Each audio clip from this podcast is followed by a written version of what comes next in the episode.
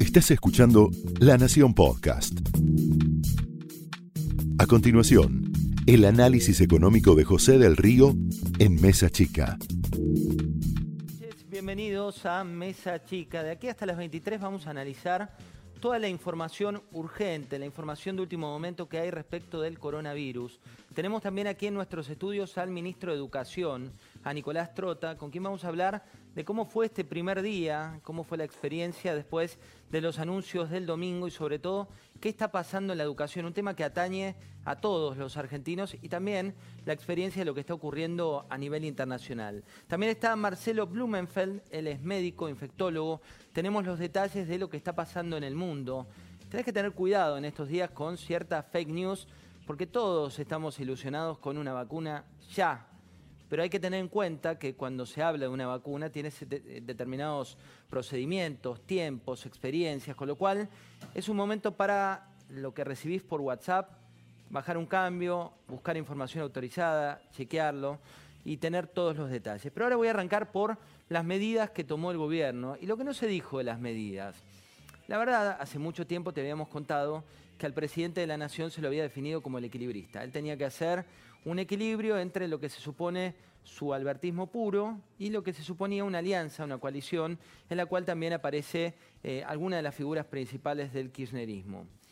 Pero poco se había utilizado esa figura para hablar de lo que iba a pasar pocos días después, porque el mundo está atravesando hoy un tsunami de información y la Argentina también está atravesando un tsunami de información y de medidas.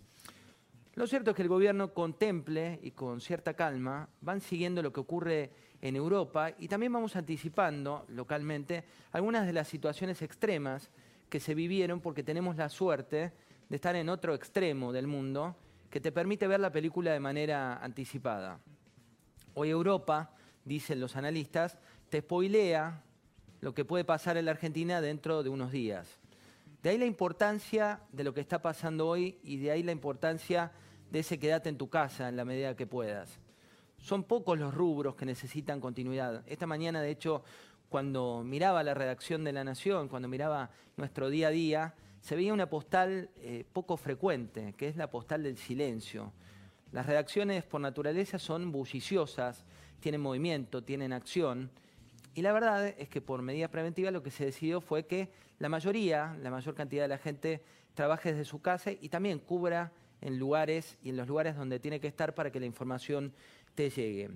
Al día de hoy son 79 casos los afectados en nuestro país, pero hay un dato que me parece importante contarte que salió en New York Times, donde habla de, por cada caso que conocemos, cuántos casos puede haber. El artículo que salió publicado allí dice que en Estados Unidos se calcula que por cada caso confirmado hay de 5 a 10 que no se saben, que son responsables estos 5 a 10 que no se saben del 80% de los contagios que tampoco se terminan conociendo hasta mucho tiempo después. Por eso es importante ralentizar esta economía. Por eso es importante que las clases se detengan. Por eso es importante que lo que anticipó hoy el ministro de Transporte, mira, quiero compartir con vos, eh, parece que fue hace meses, pero ocurrió esta mañana, esto decía el ministro de Transporte Meoni en la mañana de hoy. Hasta el día jueves 19 a las 24 horas van a circular normalmente trenes, colectivos y aviones eh, en todo el país. Estoy hablando de trenes de larga distancia, eh, de trenes de larga distancia, colectivos de larga distancia y aviones de cabotaje. A partir de ese momento se suspende de manera total la operación hasta el día miércoles 25 a las 0 horas. Queremos desalentar el viaje del fin de semana largo. Entendemos que muchos argentinos no han tomado conciencia aún de la situación crítica en la que vivimos. Fue muy responsable también lo que pasó hoy en algunos balnearios como Pinamar, como Villa Gesell, y muy irresponsable cuando uno veía las colas de la cantidad de autos yendo a pasar el fin de semana, entre comillas, largo. No son vacaciones, dijo una y otra vez el gobierno, también lo dijo la oposición. Y lo que no se ve de toda esta situación que nos trae el coronavirus es lo que pasa en la economía. Hoy hablando con varios protagonistas de pymes, no de las cámaras, no de la Unión Industrial Argentina, no de Copal, no, no de esas cámaras, sino la pyme que está en la esquina de tu casa, la que vos hablás también, hay una preocupación muy fuerte por quién paga las cuentas. Porque si vos tenés un pequeño comercio que de golpe ves un restaurante, un bar, un café, ves que las mesas están vacías, ves que la gente no viene, ves que la situación se va paralizando, tenés dos realidades. Una, la de conciencia social, que es lo que te contaba hace un rato, es imprescindible que la economía se ralentice, y otra, la de tu realidad individual. Por eso hoy se anunciaron varias medidas, 17 medidas. Una es la de reactivación productiva, otra es la de los 100 mil millones de presupuesto para obras públicas, otra es la del plan Procrear, otra tiene que ver con poner límites a los abusos, a los precios de referencias. Tengo unas imágenes del supermercado de hoy, de un supermercado cualquiera, puede ser el de tu barrio, pero tal vez vos viste esta imagen en ciertas góndolas. Imagen que te aclaro no tiene que ver con algo para sobre preocuparte. Después Alfredo Sainz nos va a contar los detalles, pero estamos en el pico de la demanda como ocurrió en España, como ocurrió en Italia, donde la gente se estoquea, la gente se lleva a su casa, pero eso es un pico que se produce. También hay un pico de nervios, cierta psicosis.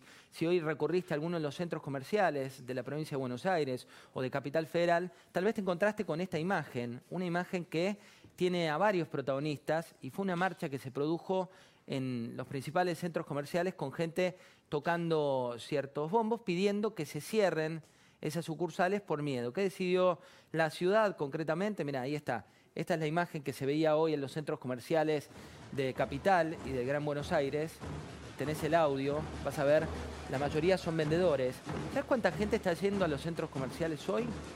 Un 10% de lo que va habitualmente. ¿Cuánta gente va a los supermercados, según datos del propio gobierno? Un 100% más.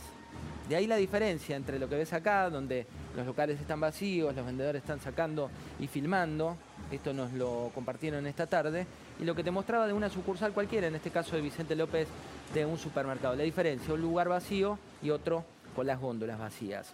¿Y qué viene cuando el coronavirus deje un poco de espacio?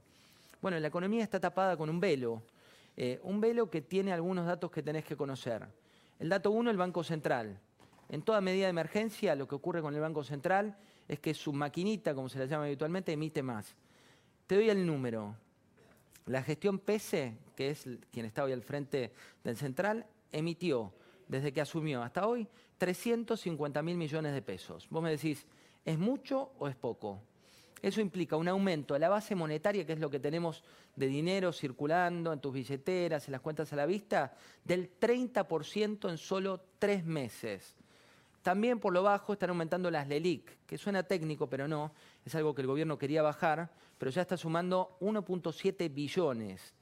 ¿Y cuánto va a costar eh, los anuncios que fueron eh, hoy generados por el gobierno nacional? Hablando con Nadine Argañaras, que es tal vez quien más sabe de todo lo tributario en nuestro país, dice, todavía cualquier cálculo que se haga es, eh, es muy, muy aventurado. ¿Por qué? Porque cuando se dice que se van a suspender los aportes patronales, que no van a pagar aportes patronales las empresas afectadas, no está claro todavía el universo de cuántas empresas son las que están afectadas. ¿Qué sectores van a ser?